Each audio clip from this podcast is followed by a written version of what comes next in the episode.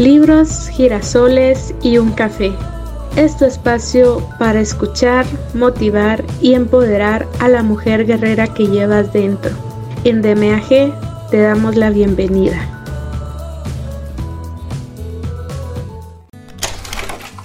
Capítulo 11. El amor es lo que importa. El amor no es solamente una necesidad emocional, los psicólogos han observado que entre nuestras necesidades básicas están la necesidad de seguridad, de valor personal y de significado.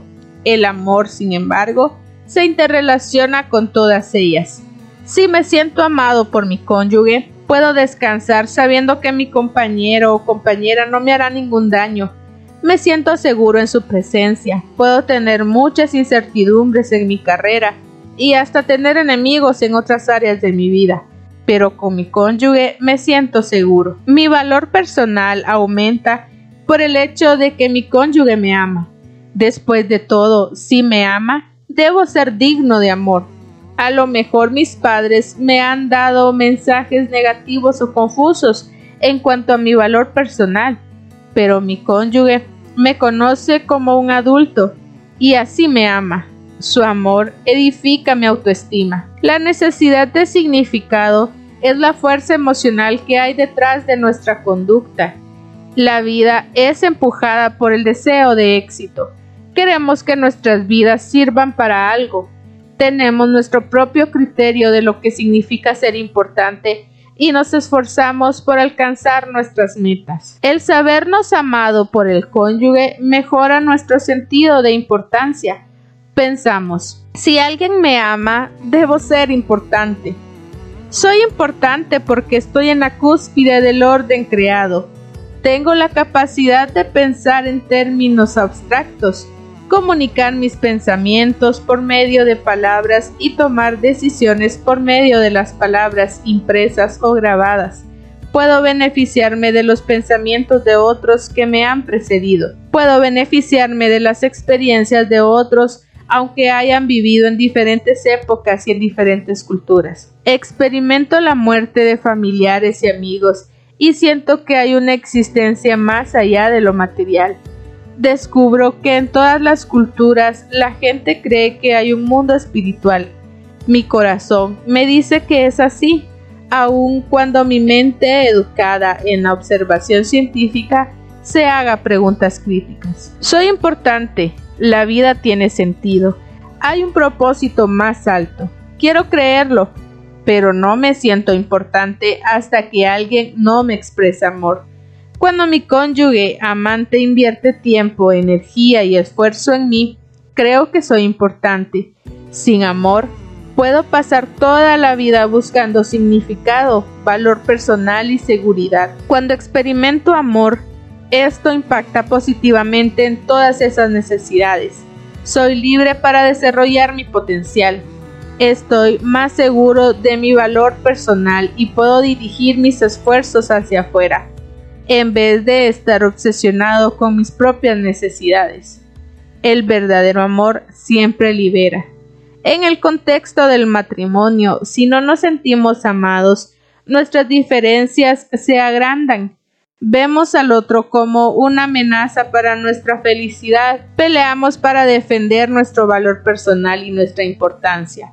Y el matrimonio se convierte en un campo de batalla antes que en un remanso de paz. El amor no es la respuesta para todo, pero crea un clima de seguridad en el que podemos encontrar las respuestas para las cosas que nos inquietan. En la seguridad del amor una pareja puede tratar las diferencias sin acusarse.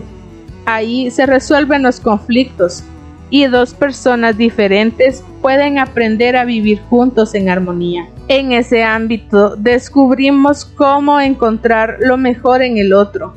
Ese es el premio del amor. La decisión de amar a su cónyuge tiene un tremendo potencial. Aprender su lenguaje principal de amor hace que ese potencial se vuelva una realidad. El amor hace que el mundo gire alrededor. Al menos eso fue lo que sucedió con Jen y Norm. Habían viajado tres horas para llegar a mi oficina. Se notaba que Norm no quería estar allí. Jen lo había obligado amenazándolo con dejarlo. No sugiero este método, pero las personas no siempre conocen mis sugerencias antes de venir a verme.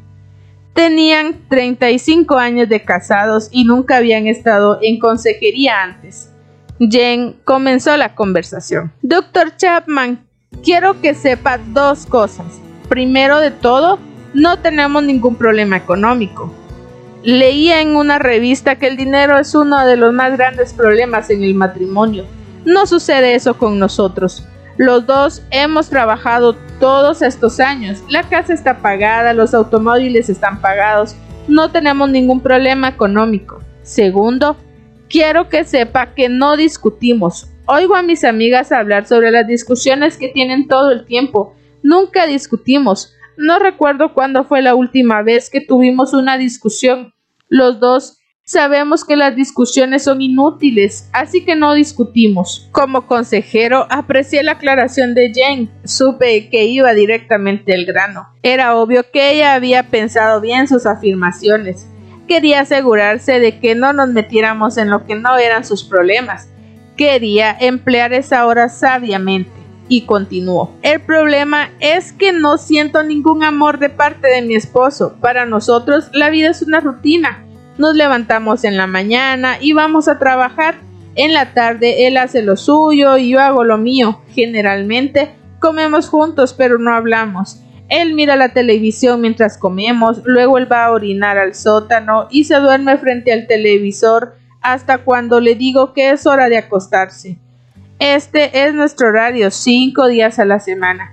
El sábado juega golf por la mañana, trabaja en el jardín por la tarde y vamos a cenar juntos con otra pareja en la noche. Conversa con ellos, pero cuando entramos al auto para volver a casa la conversación cesa.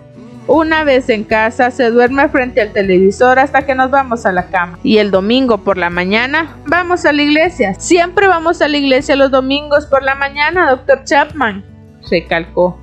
Luego vamos a almorzar con algunos amigos. Cuando llegamos a casa se duerme frente al televisor toda la tarde del domingo. Por lo general volvemos a la iglesia el domingo por la noche. Luego regresamos a casa, comemos palomitas de maíz y nos vamos a acostar. Ese es nuestro horario todas las semanas. Eso es todo. Somos como dos compañeros de cuarto viviendo en la misma casa. No sucede nada entre los dos. No siento ningún amor de parte suya, no hay cariño, no hay emoción, todo es vacío, todo es muerto. No creo que pueda soportar esto por mucho tiempo más. Jane comenzó a llorar. Le pasé un pañuelo de papel y miré a Norm. Su primer comentario fue No le entiendo. Después de una breve pausa continuó. He hecho todo lo que puedo para demostrarle que la amo, especialmente en estos últimos dos o tres años desde que se ha quejado tanto. Parece que de nada sirve, no importa lo que haga. Ella sigue quejándose de no sentirse amada. No sé qué más hacer. Podría decir que Norm estaba frustrado y enojado y le pregunté, ¿qué ha hecho para mostrar su amor a Jane? Bueno, una cosa, dijo. Llego a casa del trabajo antes que ella, así que comienzo a preparar la cena todas las noches. En realidad quiero que sepa la verdad. Tengo la cena casi lista cuando ella llega a casa cuatro noches a la semana. La otra noche comemos fuera. Después de la comida, lavo los platos tres noches a la semana. La otra noche tengo una reunión, pero tres noches lavo los platos después de la comida. Paso la aspiradora a toda la casa porque a ella le duele la espalda. Hago todo el trabajo del jardín porque ella es alérgica al polen. Doblo la ropa cuando sale de la lavadora. Continuó contándome otras cosas que hacía por Jane. Cuando terminó me pregunté, ¿qué hace esta mujer? No había casi nada para que ella hiciera. Norm continuó, hago todas esas cosas para demostrarle que la amo, aun cuando ella se siente allí y le diga todas esas cosas que ha dicho estos últimos dos o tres años, que no se siente amada, etc. No sé qué más puedo hacer por ella. Cuando miré a Jane, me dijo, Doctor Chapman, todo eso está bien, pero quiero que él se siente en el sofá conmigo y me lo diga. Nunca hablamos, no hemos hablado en 30 años. Siempre está lavando los platos, cortando el césped, limpiando. Siempre está haciendo algo. Quiero que se siente en el sofá y me dedique algún tiempo, me mire y hable de nosotros, de nuestras vidas. Y empezó a llorar otra vez. Era obvio que su lenguaje principal de amor era tiempo de calidad. Lloraba porque necesitaba atención. Quería ser tratada como una persona y no como un objeto. Las ocupaciones de Norm no le permitían ver esa necesidad. Al conversar más adelante con Norm, descubrí que él tampoco se sentía amado, pero él no hablaba de eso. Él razonaba. Si uno ha estado casado 35 años y se paga todas las cuentas y no se discute, ¿qué más se puede hacer? Eso es lo que pensaba. Pero cuando le pregunté, ¿cómo sería una esposa ideal para usted? Si pudiera tener una esposa perfecta, ¿cómo debería ser ella? Me miró a los ojos por primera vez y preguntó ¿Quiere que le diga la verdad? Sí, le contesté. Se sentó en el sofá y cruzó sus brazos. Apareció una gran sonrisa en su cara y dijo He soñado con eso. Una esposa perfecta para mí sería una que llegara a casa por las tardes y me preparara la cena. Yo estaría trabajando en el jardín y ella me llamaría para comer. Después de la comida, ella lavaría los platos, probablemente le ayudaría en algo, pero ella tendría la responsabilidad, me cosería los botones que le faltan a mis camisas, etc. Jane no pudo contenerse más. Se volvió a él y le dijo No te creo. Me dijiste que te gustaba cocinar. No estoy pensando en cocinar, respondió Norm. Pero él me preguntó qué sería lo ideal. Supe cuál era el lenguaje principal de amor de Norm, actos de servicio. ¿Por qué piensa usted que Norm hacía todas esas cosas por Jane? Porque ese era su lenguaje de amor. En su mente, esa era la manera de demostrarle amor a Jane, haciendo esas cosas. El problema era que el hacer cosas no era el lenguaje de amor principal de Jane. Para ella no significaba lo que sí hubiera significado para él que ella hubiera hecho cosas para él. Cuando se hizo la luz en la mente de Norm, lo primero que dijo fue ¿Por qué alguien no me dijo esto hace 30 años? Me hubiera sentado en el sofá para hablar con ella 15 minutos cada noche en vez de estar haciendo todas esas tareas. Se volvió a Jane y dijo Por primera vez en mi vida entiendo lo que quieres decir cuando dices que no hablamos. Nunca pude entender eso. Pensé que sí hablábamos. Siempre te pregunté, ¿dormiste bien? Pensé que hablábamos, pero ahora entiendo. Tú quieres que nos sentemos en el sofá 15 minutos cada noche, que nos miremos el uno al otro y conversemos. Ahora entiendo lo que quieres decir. Ahora sé por qué es tan importante para ti. Es tu lenguaje emocional de amor y comenzaremos esta noche. Te daré 15 minutos en el sofá todas las noches por el resto de mi vida si eso te hace sentir amada. Jane y Norm regresaron a casa y comenzaron a amarse el uno al otro en los lenguajes de amor correctos. En menos de dos meses estaban en una segunda luna de miel. Me llamaron desde las Bahamas para decirme que se había operado un cambio radical en su matrimonio. ¿Puede renacer el amor en el matrimonio? Por supuesto, la clave es aprender el lenguaje principal del amor de su cónyuge y decidir hablarlo. Apóyanos en este gran proyecto de vida enfocado a toda mujer que busca su estabilidad emocional, física y económica. Tu donativo nos ayuda a crear contenido de calidad. Búscanos en nuestra cuenta de GoFundMe como De Mujer a Guerrera. Síguenos en nuestras redes sociales como arroba soydmag no te pierdas de todas las sorpresas que tenemos preparadas para ti. Capítulo 12. Amar lo que no es digno de amor. Era un hermoso sábado de septiembre. Mi esposa y yo paseábamos por Reynolda Gardens disfrutando de las flores y de las plantas, algunas de las cuales habían sido importadas de diferentes partes del mundo. Los jardines habían sido inicialmente formados por R. J. Reynolds como parte de su propiedad rural ahora son parte de la Universidad de Wake Forest. Acabábamos de pasar el Jardín de las Rosas cuando de pronto vi a Anne, una mujer a la que había aconsejado dos semanas antes, que venía a nosotros. Caminaba con la mirada baja y parecía meditar profundamente. Cuando la saludé, le sorprendió, pero me miró y sonrió. Le presenté a Caroline y cambiamos saludos. Luego, sin ningún preámbulo, me hizo una de las preguntas más profundas que jamás he oído. Doctor Chapman, ¿es posible amar a alguien que se odia? Sabía que la pregunta surgía de una herida profunda y merecía una respuesta cuidadosa. Tenía una cita para hablar con ella la siguiente semana, así que le dije, Anne, esa es una de las preguntas más difíciles que he oído. ¿Por qué no hablamos sobre eso la próxima semana? Aceptó y Caroline y yo continuamos nuestro paseo, pero la pregunta de Anne no se fue. Ya en nuestro auto de regreso a casa, Caroline y yo hablamos sobre eso. Recordamos los primeros días de nuestro matrimonio cuando teníamos a menudo sentimientos de odio. Las palabras de acusación del uno y del otro herían, y a la herida la seguía la ira. La ira se convertía en odio. ¿Cuál era la diferencia en nuestro caso? Ambos sabíamos que teníamos que escoger el amor.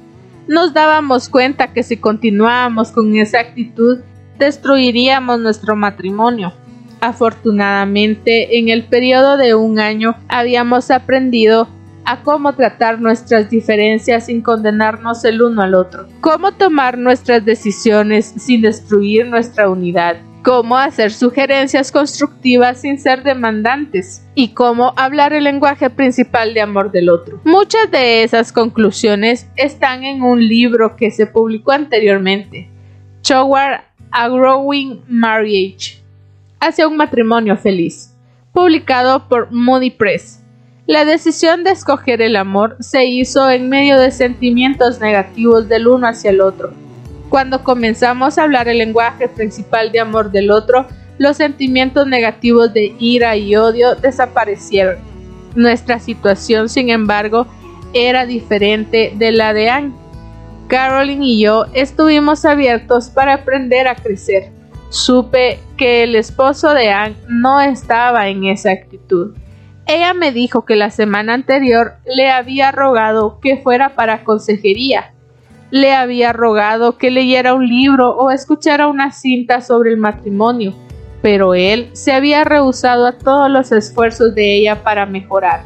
Según ella, su actitud era no tengo ningún problema, tú eres quien los tiene. En su mente, él estaba bien y ella estaba mal, así de simple.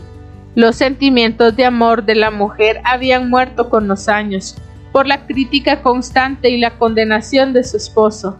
Después de 10 años de matrimonio, su energía emocional estaba agotada y su autoestima casi destruida. ¿Había esperanza para el matrimonio de Anne? ¿Podría amar a un marido que no era digno de ser amado? Supe que Anne era una persona profundamente religiosa y que asistía a la iglesia con regularidad me figuré que posiblemente la única esperanza de supervivencia marital estaba en su fe. Al siguiente día, pensando en Anne, leí el relato de Lucas sobre la vida de Cristo.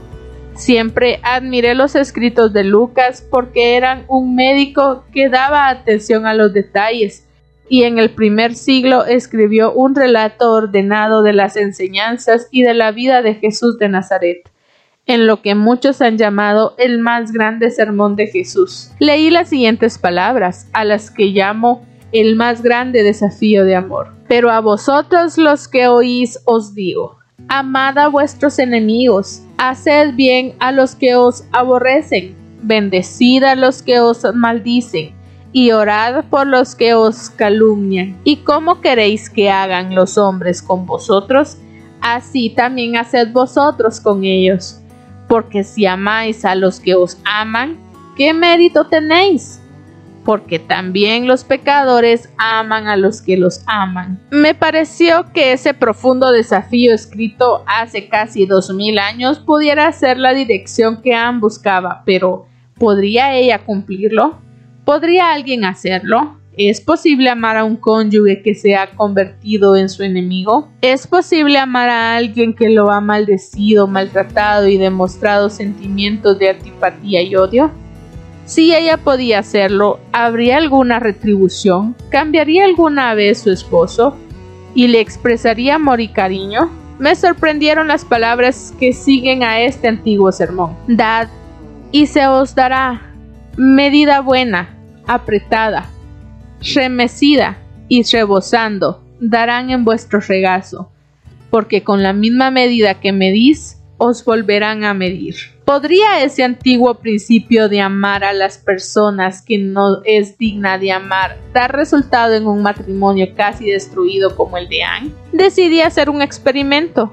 Tomaría como mi hipótesis que si Anne podría aprender el lenguaje principal de amor de su esposo y hablarlo por un tiempo de manera que su necesidad emocional de amor fuera suplida, con el tiempo él le retribuiría y le expresaría amor también.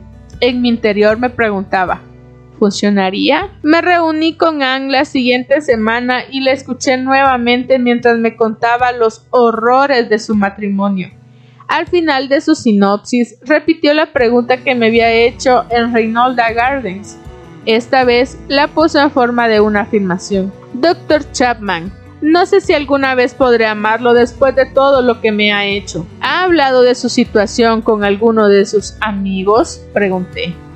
Con dos de mis amigas más íntimas, dijo, y un poco con otras personas. ¿Y cuál fue su respuesta? Que me fuera, dijo. Todos me dijeron que me fuera, que él nunca cambiaría y que lo único que estaba haciendo era prolongar mi agonía. Pero, doctor Chapman, yo no puedo hacer eso. Tal vez debería hacerlo, pero no puedo creer que eso sea lo correcto. Me parece que usted está atrapada entre sus creencias religiosas y morales, las cuales le dicen que está mal abandonar su matrimonio y su dolor emocional, lo cual le dice que salir es la única manera de sobrevivir, dije. Eso es exactamente lo que sucede, doctor Chapman. Eso es exactamente lo que siento. No sé qué hacer. Cuando el tanque emocional no está lleno, no sentimos amor hacia nuestro cónyuge, sino que simplemente experimentamos vacío y dolor. Me identifico completamente con su lucha, continué. Usted está en una situación muy difícil. Quisiera poder ofrecerle una respuesta fácil. Desgraciadamente no puedo. Las dos alternativas que mencioné, irse o quedarse, probablemente le producirán mucho dolor. Antes que haga una decisión, tengo una idea. No estoy seguro de que dará resultado, pero me gustaría intentarlo. Sé, por lo que usted me ha dicho, que su fe religiosa es importante y que tiene mucho respeto por las enseñanzas de Jesús. Movió su cabeza afirmativamente y yo continué. Quiero leer algo que Jesús dijo una vez que tiene una aplicación para su matrimonio. Leí lenta y calmadamente. Pero a vosotros los que oís os digo, amad a vuestros enemigos, haced bien a los que os aborrecen bendecid a los que os maldicen, y orad por los que os calumnian. Y como queréis que haga los hombres con vosotros, así también haced vosotros con ellos. Porque si amáis a los que os aman, ¿qué mérito tenéis? Porque también los pecadores aman a los que aman. ¿No se aplica esto a su esposo? ¿No la ha tratado él como a una enemiga antes que como a una amiga? Inquirí. Movió su cabeza afirmativamente. La ha maldecido muchas veces, la ha maltratado a menudo y le ha dicho que la odia. Sí, Anne, si usted quiere, me gustaría hacer un experimento. Me gustaría ver qué pasaría si aplicamos estos principios a su matrimonio. Permítame explicarle lo que quiero decir. Entonces le expliqué el concepto del tanque emocional y el hecho de que cuando el tanque está bajo como el suyo, no sentimos amor hacia el cónyuge, sino simplemente vacío y dolor. Puesto que el amor es una necesidad emocional profunda, la falta de amor causa dolor más profundo. Le dije que si pudiéramos aprender a hablar el lenguaje principal de amor del otro, esa necesidad emocional podría ser suplida y los sentimientos positivos podrían ser engendrados nuevamente. ¿Tiene algún sentido para usted? pregunté. Doctor Chapman, usted ha descrito mi vida. Nunca la he visto tan clara antes. Nos queríamos antes de casarnos, pero no mucho tiempo después del matrimonio desapareció la emoción del enamoramiento y nunca aprendimos a hablar el lenguaje del amor del otro. Mi tanque ha estado vacío por años y estoy segura de que el suyo también. Si hubiera entendido este concepto antes, tal vez nada de esto hubiera pasado. No podemos volver atrás, Anne, le dije. Todo lo que podemos hacer es tratar de forjar un futuro diferente. Me gustaría proponer un experimento de seis meses. Probaré cualquier cosa, dijo Anne. Me gustó su espíritu positivo, pero no estaba seguro si ella entendió lo difícil que sería el experimento. Comencemos por fijar nuestros objetivos, dije. Si en seis meses usted pudiera lograr su más profundo deseo, ¿cuál sería este? Anne permaneció en silencio por un rato y entonces dijo con toda convicción Me gustaría ver que Glenn me ama de nuevo y me expresa su amor pasando tiempo conmigo. Me gustaría vernos haciendo cosas juntos y yendo a diferentes lugares juntos. Me gustaría verlo interesado en mi mundo. Me gustaría vernos conversando cuando vamos a comer en algún lugar. Me gustaría que me escuchara, sentir que valora mis ideas. Me gustaría vernos viajando juntos y pasándolo bien nuevamente. Saber que valora nuestro matrimonio más que cualquier cosa. Anne hizo una pausa y luego continuó. De mi parte, me gustaría sentir cariño y tener sentimientos positivos hacia él otra vez. Me gustaría volver a respetarlo, estar orgullosa de él, por ahora no tengo esos sentimientos. Mientras Anne hablaba, yo escribía. Cuando terminó de hablar, le leí lo que había dicho. Eso suena como un objetivo poco noble, dije, pero ¿eso es realmente lo que quiere Anne? Ahora mismo eso suena como un objetivo imposible, doctor Chapman, respondió Anne. Pero más que otra cosa, eso es lo que quisiera ver. Entonces, pongámonos de acuerdo, dije. Ese será nuestro objetivo. En seis meses queremos ver que usted y Glenn tengan esta clase de relación amorosa. Ahora, permítame sugerir una hipótesis. El propósito de nuestro experimento es probar si mi hipótesis es verdadera o no. Supongamos que si usted pudiera hablar el lenguaje principal de amor de Glenn en forma permanente por un periodo de seis meses, eso de alguna manera podría satisfacer las necesidades emocionales de él y llenar su tanque de amor, entonces él comenzaría a darle amor a usted. Esa hipótesis se basa en la idea de que la necesidad de amor es nuestra más profunda necesidad emocional y cuando esa necesidad se satisface, respondemos positivamente a la persona que ha hecho posible eso. Proseguí. Usted comprenderá que esa hipótesis coloca toda la iniciativa en sus manos. Glenn no está tratando de arreglar las cosas en el matrimonio, usted es la que está tratando. La hipótesis dice que si usted canaliza sus energías en la dirección correcta, hay una buena posibilidad de que Glenn les retribuya. Leí la otra porción de Jesús relatada por Lucas, el médico. Dad y se os dará. Medida buena, apretada, remecida y rebosando darán en vuestro regazo. Porque con la misma medida que porque con la misma medida que medís os volverán a medir. Según entiendo, Jesús está estableciendo un principio, no una manera de manipular a las personas. Generalmente hablando, si somos amables y cariñosos con las personas, ellas serán amables y cariñosas con nosotros. Eso no significa que podemos hacer bondadosa a una persona solamente siendo bondadosos con ella. Somos agentes independientes así que podemos desdeñar el amor y alejarnos del amor, o aún escupir en la cara del amor. No hay garantía de que Glenn responderá a sus actos de amor, solamente podemos decir que hay una buena posibilidad de que lo haga. Un consejero nunca puede predecir con absoluta certeza la conducta humana. Basado en investigaciones y estudios personales, un consejero únicamente puede predecir cómo una persona probablemente va a responder en una situación dada. Una vez que convinimos en la hipótesis, le dije, ahora, hablemos del lenguaje principal de amor suyo y de Glenn. Por lo que usted ya me ha dicho, supongo que el tiempo de calidad es su lenguaje principal de amor. ¿Qué cree usted? Creo que es así, doctor Chapman. Al principio, cuando pasábamos mucho tiempo juntos y Glenn me escuchaba, hablábamos por horas y hacíamos muchas cosas juntos, me sentía amada en verdad. Deseo más que cualquier cosa que vuelva esa parte de nuestro matrimonio.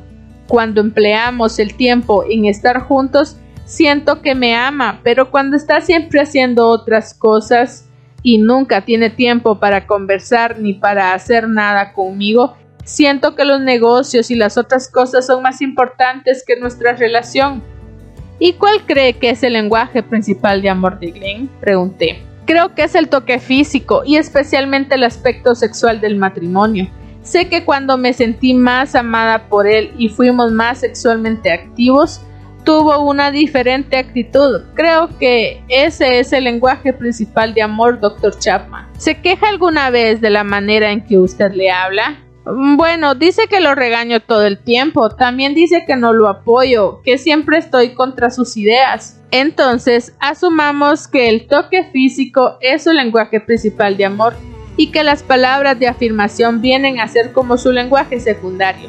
La razón por la que le sugiero el segundo es porque si él se queja de sus palabras negativas, aparentemente las palabras positivas serían más importantes para él. Entonces, avancé un paso más. Ahora, permítame sugerir un plan para probar nuestra hipótesis. ¿Qué pasaría si usted va a su casa y le dice a Glenn, he pensado en nosotros y quiero ser una mejor esposa para ti? Así que si tienes alguna sugerencia sobre cómo podría ser una mejor esposa, Quiero que sepas que estoy lista para escucharlas. Puedes decírmelas ahora o pensar en eso y hacérmelas saber, pero en verdad quisiera lograr ser una mejor esposa. Cualquiera que sea su respuesta negativa o positiva, simplemente acéptela como una información. Esa declaración inicial le hace saber a él que algo diferente va a suceder en su relación. Entonces, basada en lo que usted cree que es su lenguaje principal de amor, que usted dice que es el toque físico, y mi suposición de que su lenguaje secundario de amor pueden ser las palabras de afirmación, enfoque su atención en esas dos áreas por un mes. Si Glenn le da una sugerencia de cómo podría ser una mejor esposa, acepte esa información y continúe con su plan. Busque las cosas positivas en la vida de Glenn y hágale una afirmación verbal de esas cosas. Mientras tanto, deje de quejarse. Si quiere quejarse sobre algo, escríbalo en su libreta personal y no diga nada a Glenn durante este mes. Comience a tener más iniciativa en el toque físico y la participación en las relaciones sexuales sorpréndalo siendo más agresiva, no simplemente respondiendo a sus avances. Fíjese la meta de tener relaciones sexuales por lo menos una vez a la semana, las primeras dos semanas, y después dos veces en las siguientes dos semanas. Anne me había comentado que ella y Glenn habían tenido coito una o dos veces en los pasados seis meses. Yo pensé que este nuevo plan podría mejorar las cosas rápidamente. Manifestar sentimientos que no tiene es hipocresía, pero expresar un acto de amor para beneficio o agrado de la otra persona es sencillamente una decisión. Caramba, doctor Chapman, eso va a ser difícil, dijo Anne. Me ha sido difícil responderle sexualmente cuando me ignora todo el tiempo. Me he sentido usada antes que amada en nuestros encuentros sexuales actúa como que si yo no tuviera ninguna importancia todo el resto del tiempo y luego quiere saltar a la cama y usar mi cuerpo. Eso me ha ofendido y creo que es la razón para que no hayamos tenido sexo muy a menudo en los últimos años. Su reacción ha sido natural y normal, Anne. Para la mayoría de las personas, el deseo de tener intimidad sexual con sus esposos es producto de sentirse amadas por ellos. Si se sienten amadas, entonces desean la intimidad sexual.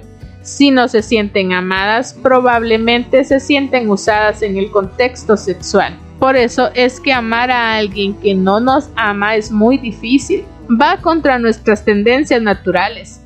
Usted tendrá que utilizar toda su fe en Dios para hacer eso.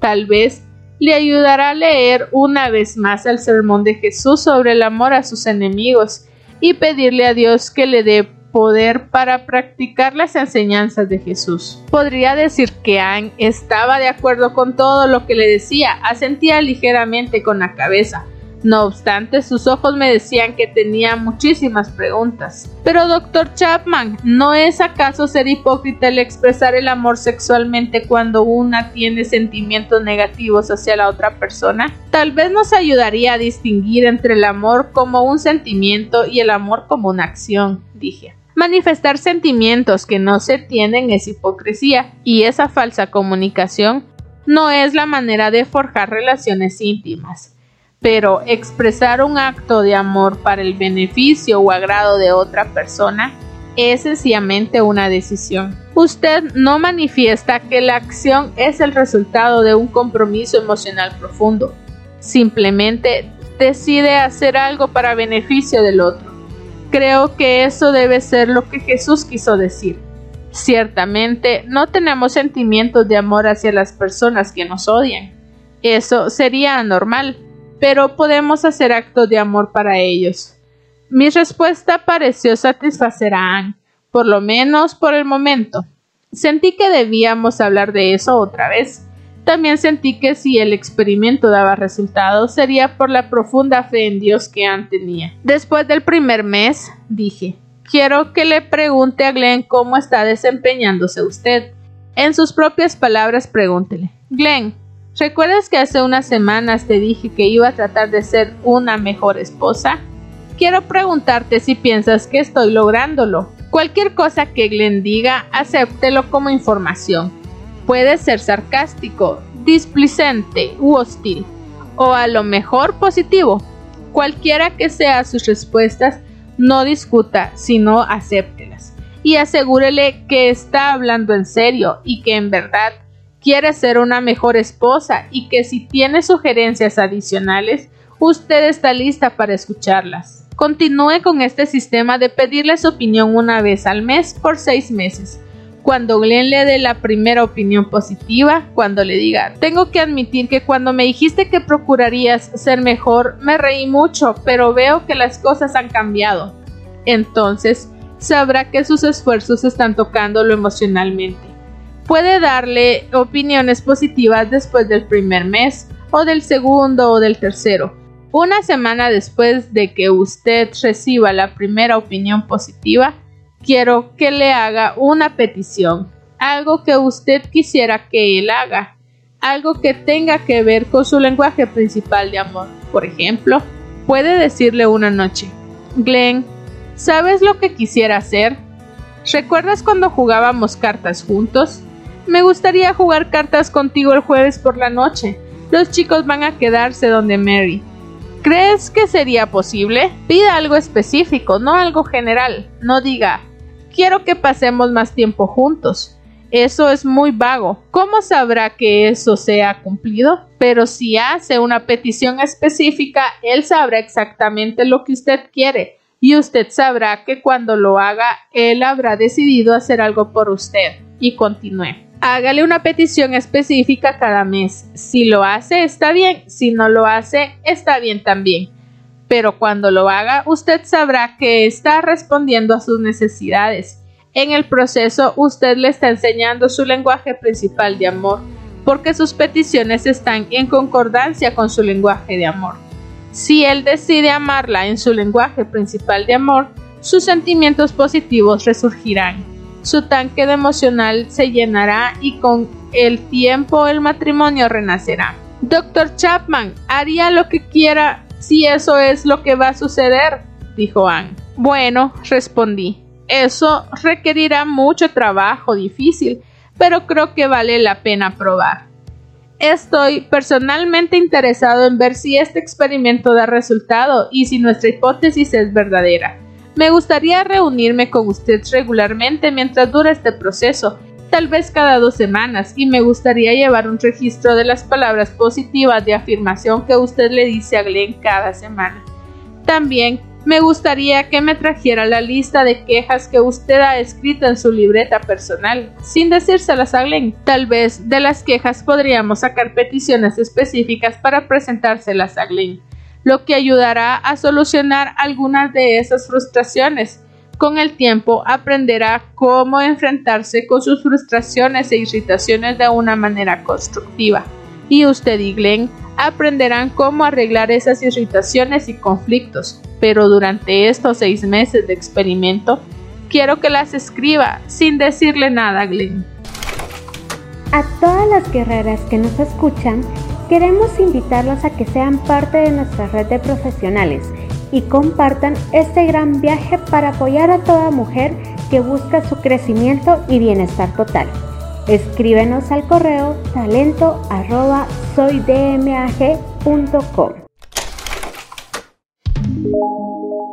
Tal vez usted necesita un milagro en su propio matrimonio. ¿Por qué no ensayar el experimento de Anne? Cuando Van salió, creo que ya sabía la respuesta a su pregunta. Sí, sí es posible amar a alguien a quien se odia. En los siguientes seis meses, Anne vio un gran cambio en la actitud de Glenn y en su tratamiento hacia ella. El primer mes no lo tomó con seriedad y trató el asunto con ligereza, pero después del segundo mes le dio una opinión valiosa en relación con sus esfuerzos en los últimos cuatro meses respondió positivamente a casi todas sus peticiones y sus sentimientos hacia él comenzaron a cambiar drásticamente. Glenn nunca vino para consejería, pero escuchó algunas de mis cintas y habló de ellas con Anne. Animó a Anne a continuar su consejería, cosa que ella hizo por otros tres meses después de nuestro experimento. En la actualidad, Glenn jura a sus amigos que soy un hacedor de milagros Sé en realidad que el amor es un hacedor de milagros. Tal vez usted necesite un milagro en su matrimonio. ¿Por qué no ensayar el experimento de Anne? Dígale a su cónyuge que usted ha pensado en su matrimonio y ha decidido hacerlo mejor para llenar sus necesidades. Pídale sugerencias de cómo podría mejorar. Sus sugerencias le darán la pista para descubrir su lenguaje principal de amor. Si no hace sugerencias, averígüelo, basándose en las quejas que siempre le ha presentado. Luego, por seis meses, concentre su atención en ese lenguaje de amor. Al final de cada mes, pida a su cónyuge su opinión de cómo está usted cumpliendo y pídale sugerencias. Cuando su cónyuge le diga que ve mejoras, espere una semana y hágale una petición específica la petición debe ser algo que usted quiere que él haga por usted. Si decide hacerlo, usted sabrá que está respondiendo a sus necesidades. Si no honra su petición, continúe amándolo. Tal vez el próximo mes responderá positivamente. Si su cónyuge comienza a hablar su lenguaje de amor al responder a sus peticiones, volverán sus sentimientos positivos hacia él y con el tiempo su matrimonio renacerá. No puedo garantizar los resultados, pero muchas personas a quienes les he aconsejado han experimentado el milagro del amor. Como ven, tendrán los siguientes días para analizar y reflexionar todo lo que hemos aprendido hoy. Nos vemos la próxima semana para una siguiente dosis de este espacio, libros, girasoles y un café. Un abrazo y hasta pronto.